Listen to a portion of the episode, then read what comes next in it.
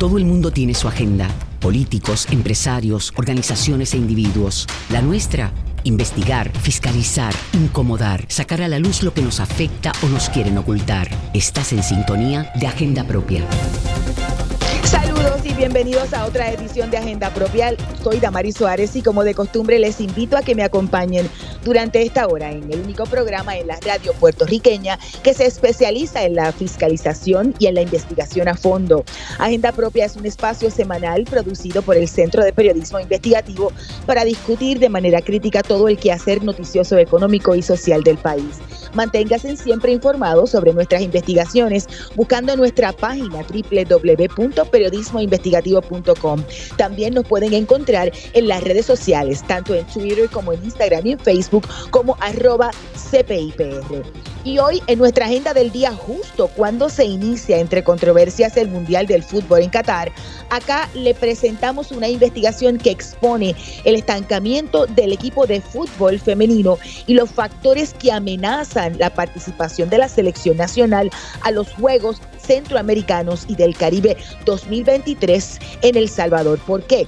En breve le decimos. Nos detenemos también en el semáforo de la transparencia para analizar la importancia de la más reciente decisión del Tribunal Supremo de Puerto Rico a favor del Centro de Periodismo Investigativo, que reitera que los informes sobre beneficiarios de Ley 22 son información pública, por lo que el Departamento de Desarrollo Económico y Comercio está obligado a como ha pedido por los pasados años el CPI. Hoy, además, les ofreceremos detalles nuevos sobre la campaña de recaudación de fondos anual más importante para el centro y cómo tú nos puedes ayudar con nuestro trabajo.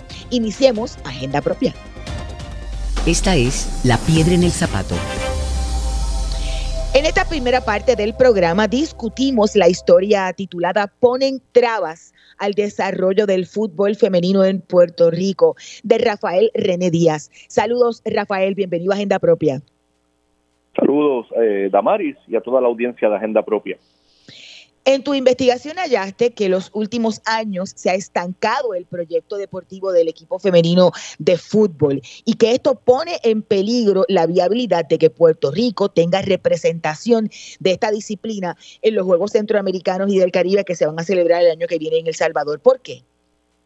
Sí, eh, ya eh, hay varios aspectos en los últimos años que han demostrado eh, que el fútbol femenino, específicamente la selección nacional adulta de fútbol femenino de Puerto Rico, luego de que para el 2016 el equipo participara en un torneo preolímpico con unas jugadoras jóvenes eh, que tenían realmente un gran futuro y se esperaba que la Federación Puertorriqueña de Fútbol le diera seguimiento a este proyecto, en realidad eh, lo que ha pasado ha sido eh, una serie de decisiones que han sido obstáculos para continuar este desarrollo. Por ejemplo, desde el 2019, es decir, desde hace tres años, no ha habido eh, un dirigente en propiedad contratado.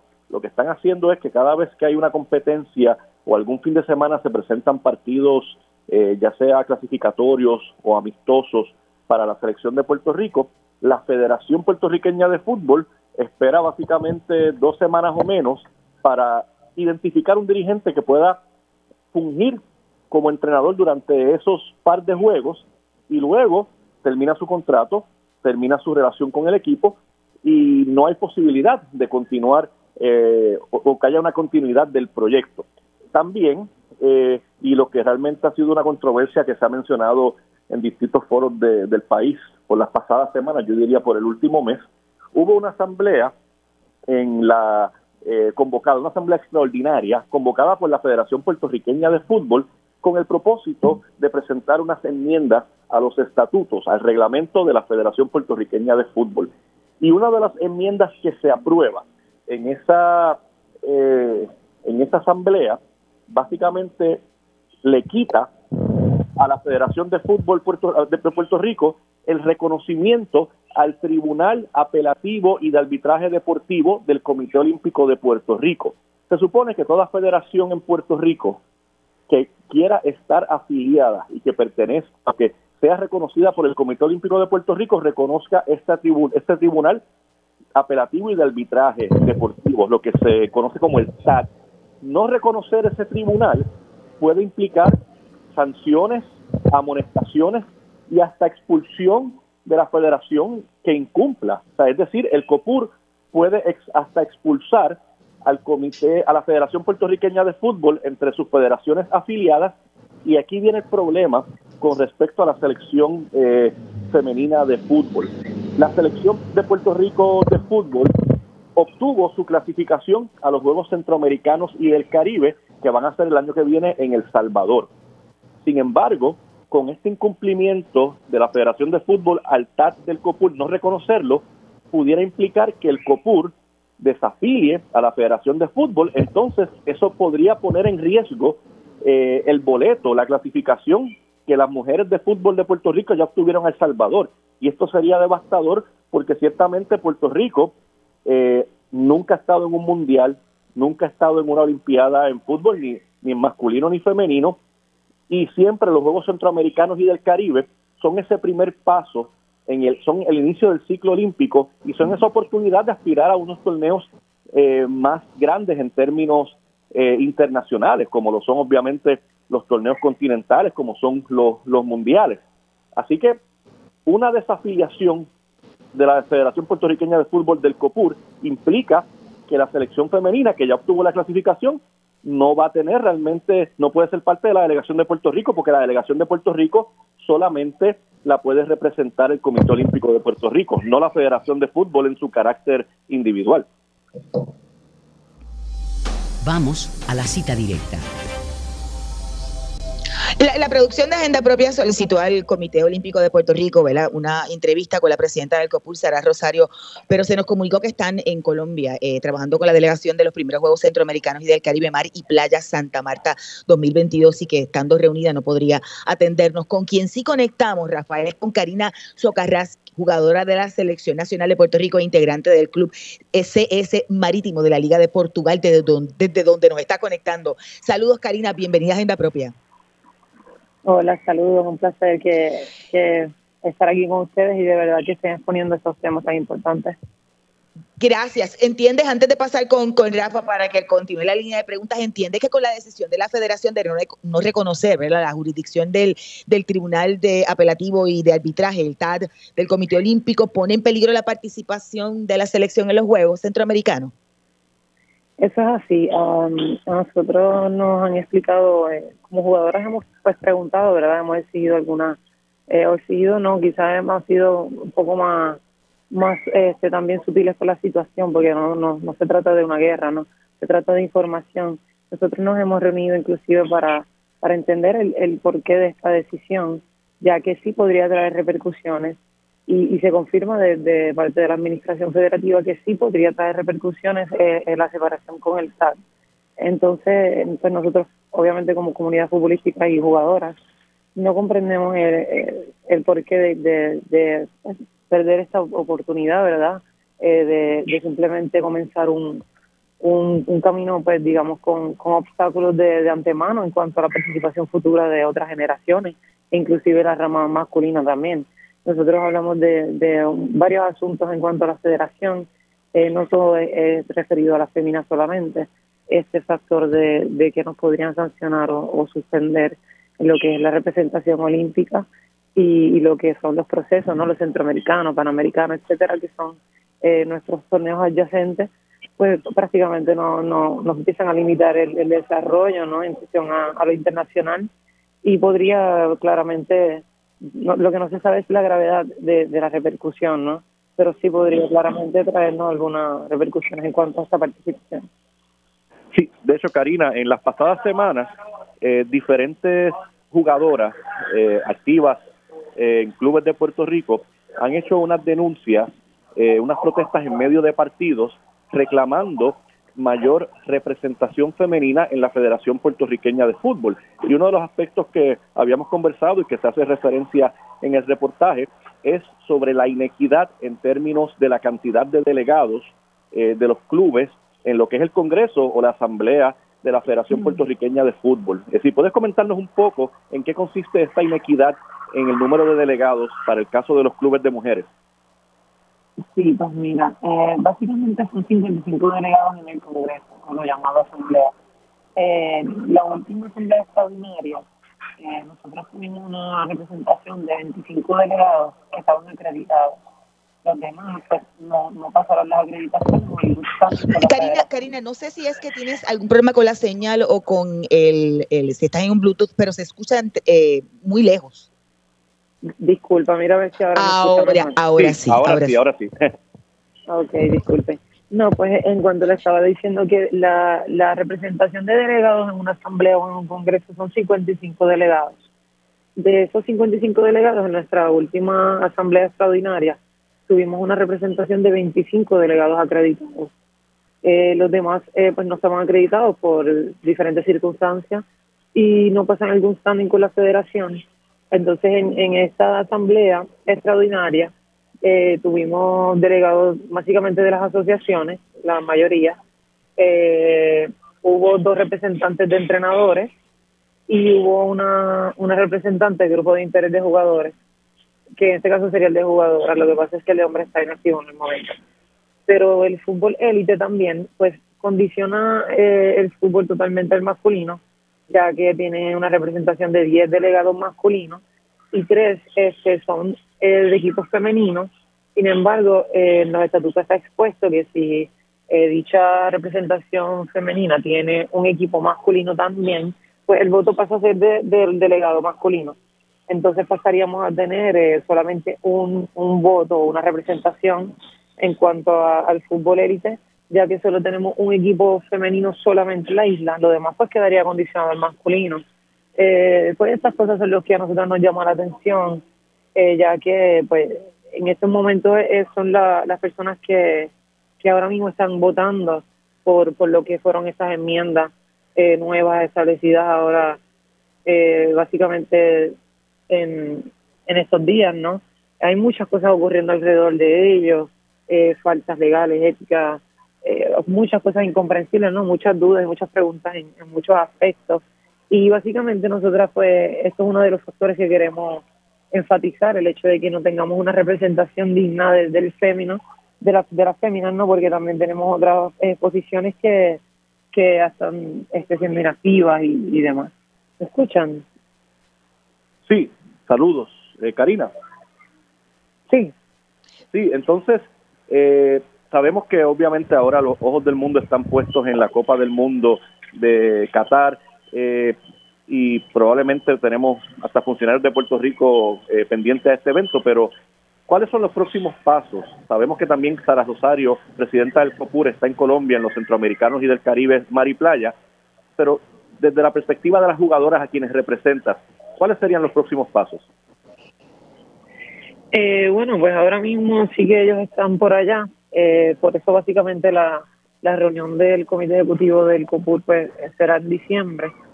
Eh, es un proceso que, que tiene verdad unos pasos bien bien este, regidos por, por instituciones que y órganos que, que van más allá de, nosotros, ¿no? En la isla.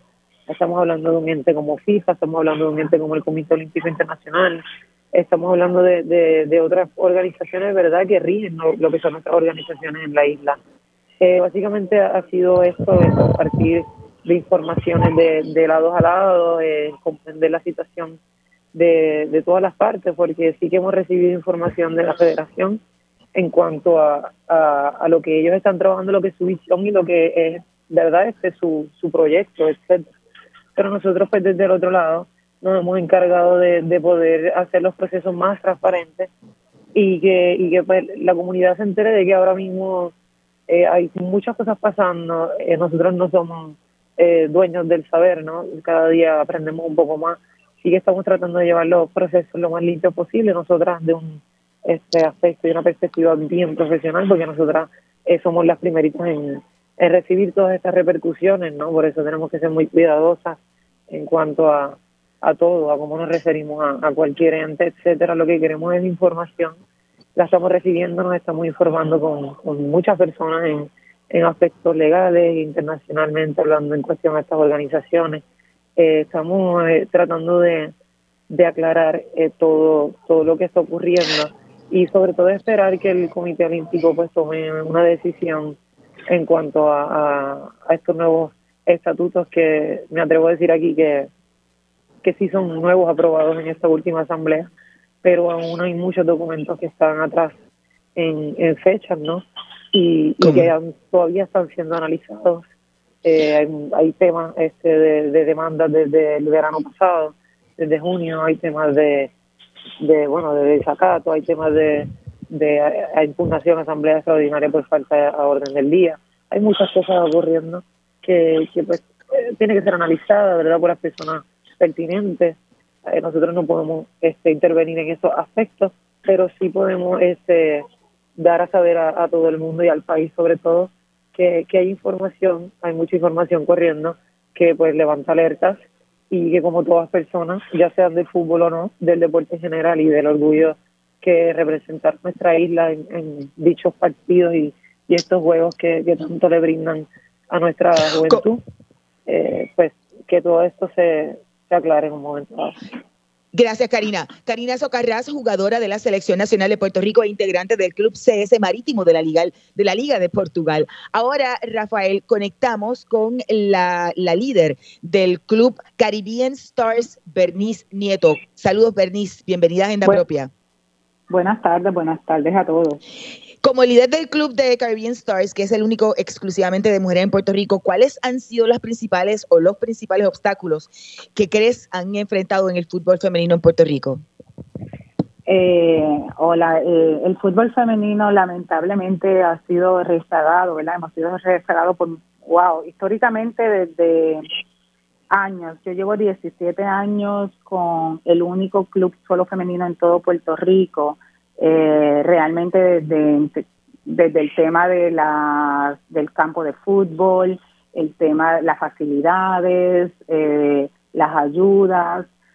Tener un equipo solo único de fútbol femenino es bien cuesta arriba. Lo hemos logrado, obviamente gracias a Dios tenemos la ayuda del municipio de Caguas, que siempre ha estado bien pendiente a nuestra organización tenemos un equipo de entrenadores extraordinarios y yo creo que por eso hemos eh, sobrepasado, ¿verdad?, todos estos obstáculos.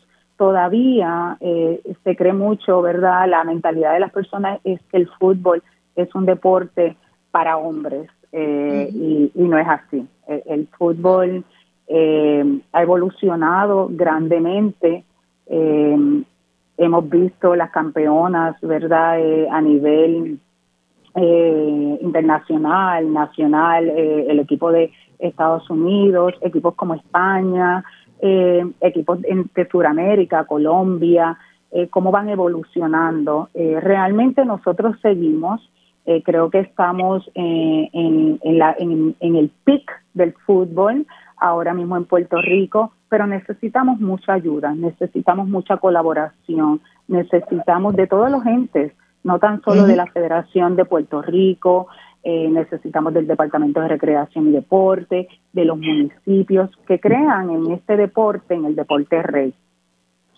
Gracias, Bernice. Bernice Nieto del Club Caribbean Stars. Y finalmente, Rafa se une a nuestra conversación David Guillemat, quien fue entrenador de la Selección Nacional Femenina. Saludos y bienvenido a Agenda Propia, David. Saludos, buenas tardes a todos. En el reportaje que publica eh, la pasada semana el, CPI, escrito por Rafael, dijo que la asamblea convocada por la federación fue, había, estuvo plagada de irregularidades. ¿En qué consistieron esas irregularidades? Bueno, verdad, lo que, lo que hablamos con unos compañeros es que eh, para la aprobación de estos estatutos eh, se vieron una serie de enmiendas que fueron enviadas a los clubes con un tiempo prudente de anticipación y pudimos discutirlas, pero sin embargo dentro, el mismo día de la asamblea, que, también de repente cambió de presencial a virtual, apenas con, ¿verdad? con 24 horas de, aviso, eh, nos informan de de tres nuevas enmiendas a las enmiendas que se presentan allí en una, ¿verdad? En un PowerPoint que pudimos ver apenas 30 eh, segundos. Y, verdad, entiendo que, algo tan importante como unos cambios a los estatutos, pues hay que, hay que ver bien la terminología y en qué consiste cada una de, esas enmiendas. Tuvimos tiempo e información para analizarlas, pero esas últimas que se presentaron allí, pues en verdad no, no, no tuvimos ni tiempo para evaluarlo y, pensamos que, se podría haber hecho de otra manera. De hecho, David, eh, eh, fuiste entrenador en propiedad de la Selección Nacional Femenina, pero desde tu salida no ha habido una persona que ha ocupado ese puesto eh, de manera permanente, sino que son convocados diferentes entrenadores para eventos específicos y después terminan su participación y vínculo con el equipo. Pues como persona que llevas años trabajando como entrenador de fútbol, ¿cómo no tener a alguien en propiedad? ¿Cómo puede afectar la continuidad o el desarrollo del programa? Bueno, ciertamente entiendo que no, es el escenario ideal eh, tener un entrenador eh, en propiedad, por decirlo así, una persona que trabaja en Puerto Rico, pues oye, puede, puede realizar muchos trabajos entre, entre ciclos competitivos eh, y sobre todo también seguir eh, el fútbol local, ¿verdad? El seguir el, funcionamiento y el desarrollo del fútbol local creo que es importante, ya no sobre todo por, por, por, la calidad del trabajo, sino también porque nuestras jugadoras locales merecen ser observadas y merecen ser analizadas eh, in situ y, se puede y entendemos que, el trabajo ideal era ese pero no de verdad no no por, por resultar eh, oportunista sino porque en verdad creo verdad en mi opinión profesional creo que es la, mejor forma de trabajar. Y de hecho también eh, nos mencionaste eh, cuando tuvimos la, entrevista o la conversación en semanas recientes que otro de los factores que eh, funciona quizás como un obstáculo para el desarrollo de las jugadoras y los jugadores de la selección nacional es que la liga que la liga de Puerto Rico no sea profesional. ¿cómo, vemos el estatus de la liga actualmente? Bueno, pues ciertamente en las pasadas ediciones llegaron a ver, creo que fueron nueve equipos, en esta solo hay, hay cinco. Eh, es verdad que el fútbol femenino a nivel superior en Puerto Rico, pues no, no hay demasiadas jugadoras, pero entendemos también que, se pueden ofrecer alguna serie de facilidades. La, Liga Superior Femenina tiene un costo muy elevado. Eh, como sabemos, sobre todo en este deporte, el nivel de auspicios y patrocinios no es mucho.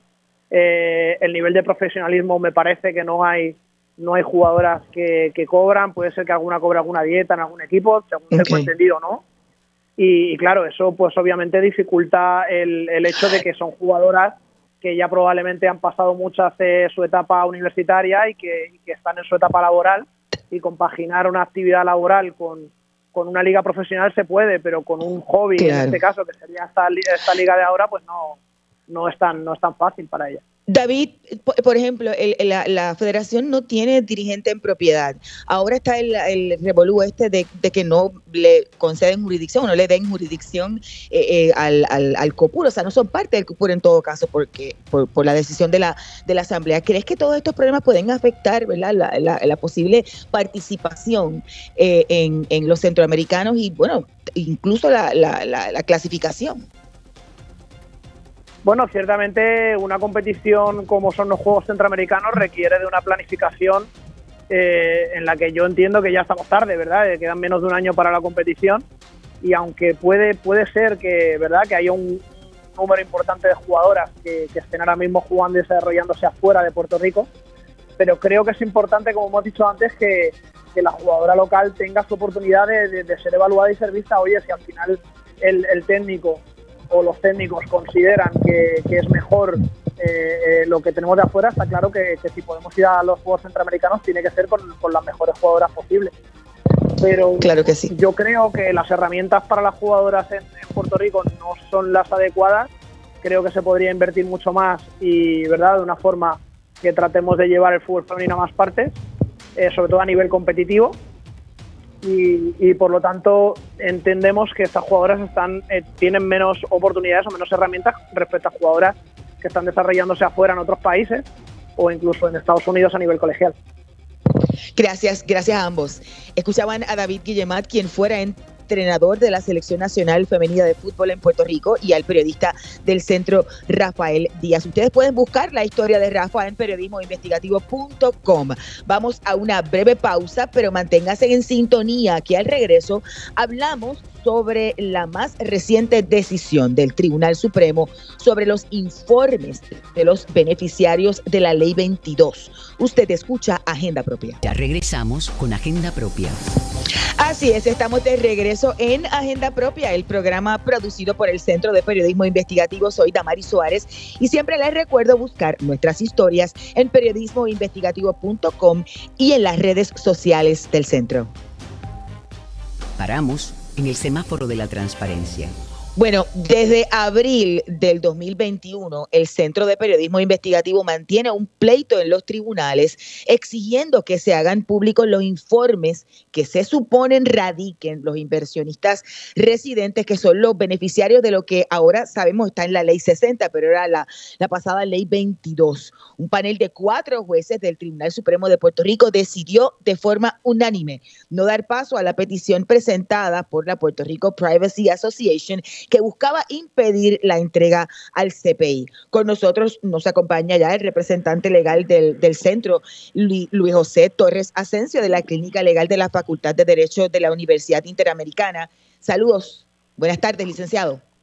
Buenas tardes, Damaris, y saludos a todas las personas que nos están escuchando. Y también Luis Valentín, periodista del, del Centro de Periodismo Investigativo. Saludos, Luis, buenas tardes. Saludos, Damaris. Debo decirle también licenciado, pero como lo estoy hablando como periodista, acá entre, los dos son los dos son abogados, los dos conocen del asunto y los dos han, estado siguiendo este caso. Yo quisiera un poco eh, hablar con Luis Valentín, y los dos se llaman Luis, para, para que nos explique un poco eh, cómo es que se llega a los tribunales eh, para, para hacer públicos estos informes del, de los beneficiarios de la ley 22. Pues sí, que está el tocayo también acá. sí, sí. Nada, eh, bueno, pues como, como bien dices, ¿verdad? Esto es una investigación que comenzamos en el 2021. Eh, ahí nos dimos a la tarea de analizar ¿no? todo el paquete de incentivos que otorga el gobierno a distintas personas, ¿verdad? O, tipos de compañías. Y en este caso, ¿verdad? Conocemos de la famosa Ley 22, que como bien mencionaste, ahora está dentro de la Ley 60. Y eh, en ese momento, ¿verdad? en el 2012, cuando se crea esta ley, pues la idea de este incentivo era un incentivo, una exención contributiva que se le iba a dar a las personas extranjeras, inversionistas, que se mudaran a Puerto Rico, estuvieran acá en la isla por lo menos eh, mitad de año eh, y cumplieran con una serie de requisitos bastante mínimos, pero con la idea de que estas personas iban a traer todo su capital, sus negocios, y iban a generar, ¿verdad?, un impacto económico positivo para Puerto Rico. Le damos fast forward, ¿verdad? Eso fue en el 2012, ya casi 10 años, nos dimos a la tarea de ver si ese impacto económico se dio, si se crearon los, los empleos que se prometieron en un momento y si, ¿verdad? Y si se crearon los negocios y las condiciones económicas positivas eh, a cambio del incentivo, ¿verdad? El, dinero que está dejando de recibir el gobierno eh, de parte de estas personas eh, a través de la extensión contributiva. Así las cosas, decidimos, ¿verdad?, identificar qué documento, ¿verdad?, eh, nos podía brindar la mayor cantidad de datos e información para poder analizar, ¿verdad?, y llegar a una conclusión sobre cuál ha sido el impacto de, de, este incentivo y ahí es que vamos con estos famosos informes anuales. Estos son unos documentos que radican las personas que tienen el beneficio, ¿verdad?, de la ley 22, deben radicarlo anualmente, lo radican con el gobierno y este informe tiene distintos campos de información, ¿verdad?, distintos datos como por ejemplo cuántos empleos crearon en ese año, cuánto es el dinero que tienen, ¿verdad? ¿Cuál es el caudal, el, capital que tienen estas personas? Habló mucho de que estas personas iban a ser millonarias, que iban a traer todo ese capital, pues en este documento ellos exponen cuánto dinero en realidad tienen, en, ¿verdad?, de, capital, eh, si alquilan o compran vivienda en Puerto Rico, cuántos días están al año, ¿verdad?, en Puerto Rico, si es que están aquí justo esa mitad de año o a veces ni siquiera, ¿verdad?, mitad de año para, para cumplir con ese requisito. En fin, una serie de datos que, a nuestro juicio, ¿verdad? Estábamos convencidos de que nos iba a permitir poder contestar la pregunta de si se dio, eh, ¿verdad?, el impacto económico y, los resultados que se esperaba cuando se creó esta ley y este incentivo allá para el 2012 bajo la administración Fortunio le voy a preguntar ahora a, Torre Asensio qué ha planteado el gobierno en el tribunal, pero evidentemente se tuvo que acudir al tribunal porque no los, no, los hizo público, el, no los entregó el Departamento de Desarrollo Económico y Comercio, ¿verdad, Luis? Sí, si me está preguntando, eh, cuando, cuando, cuando nosotros comenzamos la investigación, perdona que no lo mencioné, nosotros decidimos, ¿verdad?, solicitar formalmente estos documentos, primero a manera como hacemos los periodistas, ¿verdad? A través de, los, de, los, de los asesores de prensa y, los contactos de prensa que tiene la agencia. Una vez eso ese proceso pues no rindió frutos, ¿verdad? Y no recibimos los documentos, entonces pues decidimos, eh, ¿verdad? Elevar el caso y llevarlo a, la clínica de, de, Derecho de la, de la, Universidad, de la Universidad Interamericana ya y, y entonces pues ahí comienza como quien dice el caso que, hasta los otros días, ¿verdad? Ya está dando mandato hasta el Supremo de Puerto esto, esto, es desde, desde, el abril de 2021, ¿verdad, Torres Asensio? ¿Qué, ha dicho, qué, ha planteado el gobierno para no entregarlo? El gobierno, el gobierno insistía en que estos informes eran confidenciales y descansaba en ello en, un lenguaje de, de, la ley 60 del 2019, que es el, el llamado código de incentivos que ustedes mencionan, eh, que identifica, ¿verdad? Y ordena al Departamento de Desarrollo Económico y Comercio a publicar los nombres de las personas que tienen estos decretos, pero dice que los informes que, ellos someten se van a utilizar solamente para fines internos y se van a tratar como confidenciales.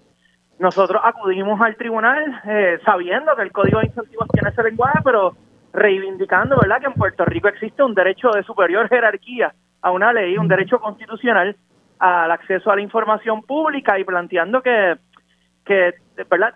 si esa disposición limitaba el acceso a estos informes, entonces tenía que ser, ¿verdad? violaba ese derecho constitucional y por consiguiente era, era inválida, ¿no? Eh, y el tribunal, bueno, pues luego de luego del proceso de rigor, pues falló a favor nuestro. Eh, en una etapa del caso es que interviene esta organización que se hace llamar la Puerto Rico Privacy Association y que representa, ¿verdad? O que dice representar a los inversionistas de la Ley 22. Eh, y entonces, pues, pues, comparece para plantear también que la información que estos inversionistas someten a eh, el departamento es información confidencial porque eh, hacerla pública vulneraría su derecho a la intimidad. Y bueno, pues nosotros ahí un poco planteamos, evidentemente sí hay algunas categorías de información que no se pueden hacer públicas, como los números de seguro social, los, números de cuentas bancarias, de tarjetas de crédito, eh, los nombres y las direcciones residenciales de los familiares, de los inversionistas, etcétera, ¿verdad? Eh, y que forman parte de esos informes, y que, pero que en la demanda del, del saque nosotros, el, el centro indicó que no les interesaba tener esa información, sino que, ¿verdad? Un poco eh, eh, el que esa información estuviera en los informes no era un obstáculo para que tachando esos campos de información se divulgara el resto, ¿verdad? Que es lo que estaba mencionando Luis que contiene el informe y que es de gran valor no solo para el periodismo y la prensa del país, sino para, ¿verdad? para, para la discusión pública en general sobre el impacto que han tenido eh, estas leyes, y algunos, en, en, nuestra economía y en el bienestar de, de, de quienes llamamos a este, a este hermoso archipiélago nuestro hogar. Entonces, finalmente el caso llegó hasta el Tribunal Supremo. Todavía no entiendo, y aunque la pasada semana lo, lo, explicaban, eh, el, el, asunto de cómo la, la, que lleva el caso al Supremo es la organización esta, la Puerto Rico Privacy Association, y no el, el Departamento de Desarrollo Económico o el gobierno. Ajá. En, en un momento dado, la, la, Privacy Association interviene y se convierte en parte en el pleito. Así que se altera un poco la naturaleza ordinaria del manejo de casos de acceso a la información, que como tú bien sabes, Tamari, es una, es una demanda que presenta una persona, un periodista, un ciudadano, eh, contra una agencia de gobierno que se ha negado a dar la información. Pues, pues esas dos partes seguían en el caso, pero entra un tercero, que es quien dice, bueno, pues yo, yo soy el que somete estos informes, eh, déjame participar para defender la confidencialidad de estos informes, y el tribunal pues accedió a esa petición, y como era parte en el pleito, pues tenía derecho también, ¿no?, a presentar eh, a elevar el caso al Tribunal de Apelaciones y al Tribunal Supremo. De hecho, en este caso es la única parte que lo hace porque el gobierno optó por no apelar la sentencia que dictó el juez Alfonso Martínez Piovanetti eh, en verdad en agosto del 2021, si no me equivoco, eh, a favor del Centro de Periodismo Investigativo y, pues bueno, pues llevó el caso del Tribunal de Apelaciones la organización, el Tribunal de Apelaciones confirmó la sentencia del Tribunal de Instancia y eventualmente lleva el caso del Tribunal Supremo y eso es lo que ya hace ¿verdad? unos días el tribunal eh, denegó de manera unánime, ¿verdad? Mediante un panel compuesto por cuatro de los ocho integrantes de eh, ese tribunal. Eh, así que nada, lo próximo es que pues que el caso eventualmente regresará al tribunal de primera instancia para lo que esperamos sea el comienzo del proceso de divulgación de estos informes y que y que Luis y los demás periodistas del CPI pues puedan hacer su trabajo ¿verdad? De, de contarnos, digamos, qué dice, qué dice esa información. Eh, gracias a ambos. Escuchaban a Luis José Torres Asensio, quien es el representante legal, uno de los representantes legales del CPI en este caso, de la Clínica Legal de la Facultad de Derecho de la Universidad Interamericana, y al periodista del centro, Luis Valentín. Ustedes pueden leer toda la información sobre estos casos en periodismoinvestigativo.com. Vamos a una breve pausa, pero siga en sintonía. Al regreso hablaremos sobre la campaña de recaudación de fondos del CPI para fin de año y cómo puedes aportar para que tu donativo cuente doble gracias al pareo de fondos de la organización Newsmatch. No te retires, escuchas Agenda Propia. Ya regresamos con Agenda Propia. Así es, ya estamos de regreso en Agenda Propia, el programa producido por el Centro de Periodismo Investigativo. Soy Damari Suárez y les recuerdo que busquen nuestras historias en periodismoinvestigativo.com. También pueden buscar las historias en las redes sociales del centro y el portal de fiscalización Los Chavos de. Ya inició la campaña de recaudación eh, más importante para nosotros en el Centro de Periodismo Investigativo durante todo el año en la campaña final de año, durante la cual tu donativo al CPI cuenta doble. Esto inició desde el pasado primero de noviembre y está vigente hasta el 31 de diciembre. Para hablarnos de este tema, ya con nosotras Anet Ramírez, la gerente de desarrollo del CPI. Saludos, Anet, y bienvenida a Agenda Propia. Saludos, Damaris, y gracias por darme la oportunidad de compartir aquí con tus radioescuchas. Bueno, eh, yo creo que es importante y siempre que hablamos de las campañas de recaudación y, de, del CPI, recalcamos que, en Puerto Rico no está acostumbrado, ¿verdad? Eh, eh, que una organización sin fines de lucro sea un medio, ¿verdad? se utilice como un medio independiente, que es el caso del centro. Y quizá un poco explicándole eso, la gente puede entender por qué hacemos campañas de recaudación de fondos y por qué es importante la recaudación de fondos para el centro. Pues mira, Damaris, eh, el Centro de Periodismo Investigativo es la única entidad de periodismo sin fines de lucro en Puerto Rico y el Caribe. Eh, y esa es la única manera de nosotros salvaguardar la independencia periodística. No hay intereses comerciales, no se venden anuncios, no hay intereses políticos envueltos. Por eso es tan importante que nosotros podamos mantener esa integridad, ¿no? Y por eso es que pedimos los donativos de nuestros lectores. Y como mencionaste, está temporada perfecta para hacerlo porque todo donativo cuenta doble. Donas 25, Newsmatch lo convierte en 50. Háblanos un poco sobre eso para que la gente entienda. Nosotros estamos recaudando todo el año, ¿verdad? Pero en este proceso, Newsmatch está pareando los fondos que se reciban por donativos en el centro, ¿no?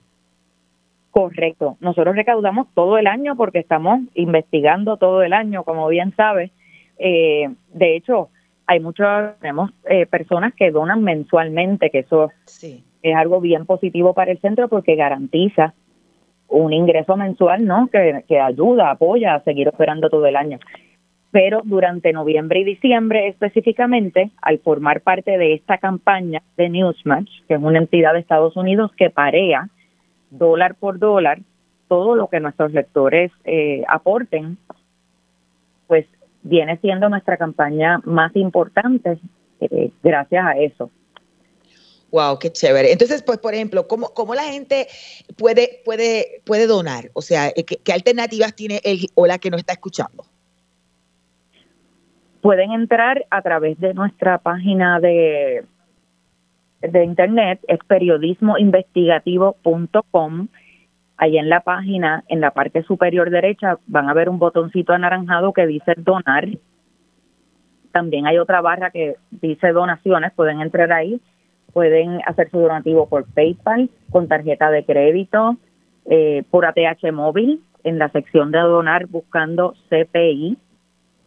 También puede ser por cheque, pueden también donar a través de nuestro kiosco, eh, en el kiosco del CPI, pueden adquirir artículos mediante sus donativos. Y de hecho estamos estrenando eh, un artículo nuevo precisamente la semana pasada.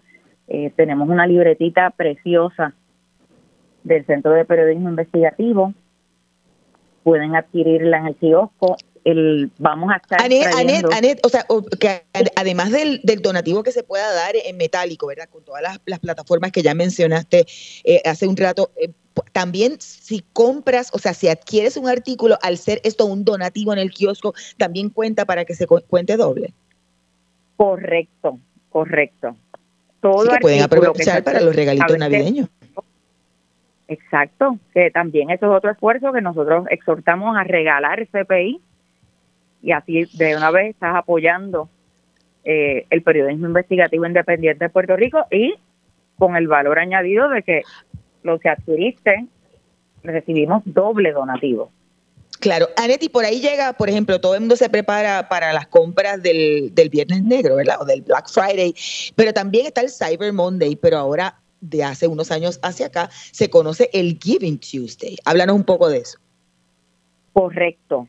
Y de hecho, ahora que mencionas Cyber Monday, también quiero mencionar que en el kiosco tenemos una oferta especial que adquiriendo mercancía por 20 dólares o más, les regalamos un bulto del CPI. Lo que tienen que hacer es añadir el bulto negro del CPI en el carrito eh, con los demás artículos que deseen y eh, se descuenta automáticamente. Pero es un bulto gratis con el donativo de 20 o más a través del kiosco, adquiriendo mercancía. Entonces, eh, según comentaste, sí, tenemos Giving Tuesday, ese es un día que se ha establecido dentro de toda esta época de tanta compra y comercialización eh, pues ha habido un movimiento que crea el Giving Tuesday que promueve el donar, donar a alguna entidad de su predilección. Y nosotros vamos a tener un esfuerzo bien importante ese día porque vamos a estar eh, recaudando para nuestro programa de transparencia. El programa de transparencia es la parte de, de CPI que busca acceso a la información pública si es necesario a través de litigios tenemos varios litigios ahora mismo eh, pendientes, bastante importantes, y más, el más importante de ellos el caso que llevamos contra la Junta de Control Fiscal solicitando las comunicaciones entre la Junta y el gobierno de Puerto Rico y eso lo va a ver el Tribunal Supremo de Estados Unidos el 11 de enero. Así que todo esa, todos esos esfuerzos, esfuerzos son a raíz de nuestro programa de transparencia y toda la labor que hacen para la información que nos pertenece, ¿no? O sea que lo que se done el día en el Giving Tuesday va directo a todo ese esfuerzo de acceso a información. Correcto. Y también, gracias a Newsmatch, cuenta doble. Gracias a Newsmatch y a CESMI, eh, uno de nuestros auspiciadores corporativos que también parea todo lo que lo que pero para nosotros esta campaña también es bien importante porque estamos en el, en el en nuestro aniversario número 15, estamos de aniversario. Correcto, estamos de celebración y de hecho eh, queremos aprovechar para darle una primicia a tu radio escucha y es que vamos a llevar a cabo una celebración de los, del 15 aniversario el 7 de diciembre en el teatro, el Café Teatro Castro en Santurce vamos a tener ¿Y eso va a ser el 7 de, diciembre? ¿Cómo? Que eso va a ser el 7 de diciembre.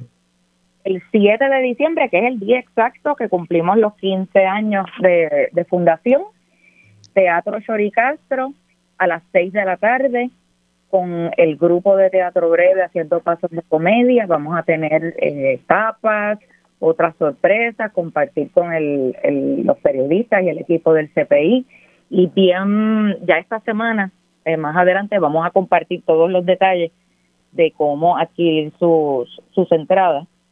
Va a ser un esfuerzo de recaudación de, de fondos, un evento de recaudación de fondos Así que vamos a estar eh, anunciando todos los detalles más adelante esta semana, pero esperamos verlos a todos allí para celebrar. o sea que eso, para, para, para, para un poco eh, resumir, eh, vamos a celebrar en un esfuerzo de recaudación de fondos una actividad para la abierto al público el aniversario número 15 del centro y esto va a ser el 7 de diciembre, ¿dónde repite nuevamente? En el Café Teatro El Shori en Santurce pues vamos a dar más información sobre eso. Nuevamente repita, Anet, dónde, cómo la gente puede eh, hacer sus donativos y ser parte de esta campaña de pareo de Newsmatch. pueden hacerlo a través de nuestra página de internet periodismoinvestigativo.com y ahí entrar a la sección de donar. Ahí van a poder ver todas las alternativas. También pueden hacerlo ahora mismo desde sus teléfonos vía ATH móvil en la sección de donar y buscando CPI. Además, eh, obviamente también en la página del centro tiene la dirección, aquellos que entiendan que lo que quieren es enviar un chequecito o lo que sea, también se puede hacer eh, por el correo tradicional, ¿no? Además, eh, la otra opción que, que habías planteado en un momento en la entrevista es el hecho de que algunos se suscriben y donan mensualmente una cantidad. No, no hay, no hay donativo pequeño. No hay donativo pequeño, todo va directamente a nuestro trabajo de investigación, de acceso a la información y de educación y todo cuenta doble. Muchas gracias, Anet. Anet Ramírez, directora de desarrollo del Centro de Periodismo Investigativo. Hemos llegado al final de esta edición de Agenda Propia, por lo que les recuerdo que busquen todas nuestras historias en periodismoinvestigativo.com y me hago eco de, de, de Anet. Deben suscribirse a nuestro boletín para que reciban en su correo electrónico nuevas investigaciones y contenidos, pero allí cuando busquen en periodismoinvestigativo.com también pueden visitar el kiosco virtual del centro con sus donativos adquirir nuestros artículos y ahora hasta el 31 de diciembre cuenta doble en la campaña de Newsmatch. También nos encuentran en las redes sociales del centro, en Twitter, en Instagram y en Facebook como arroba CPIPR. Gracias siempre por la sintonía. Los esperamos la próxima semana. Hasta aquí, Agenda Propia.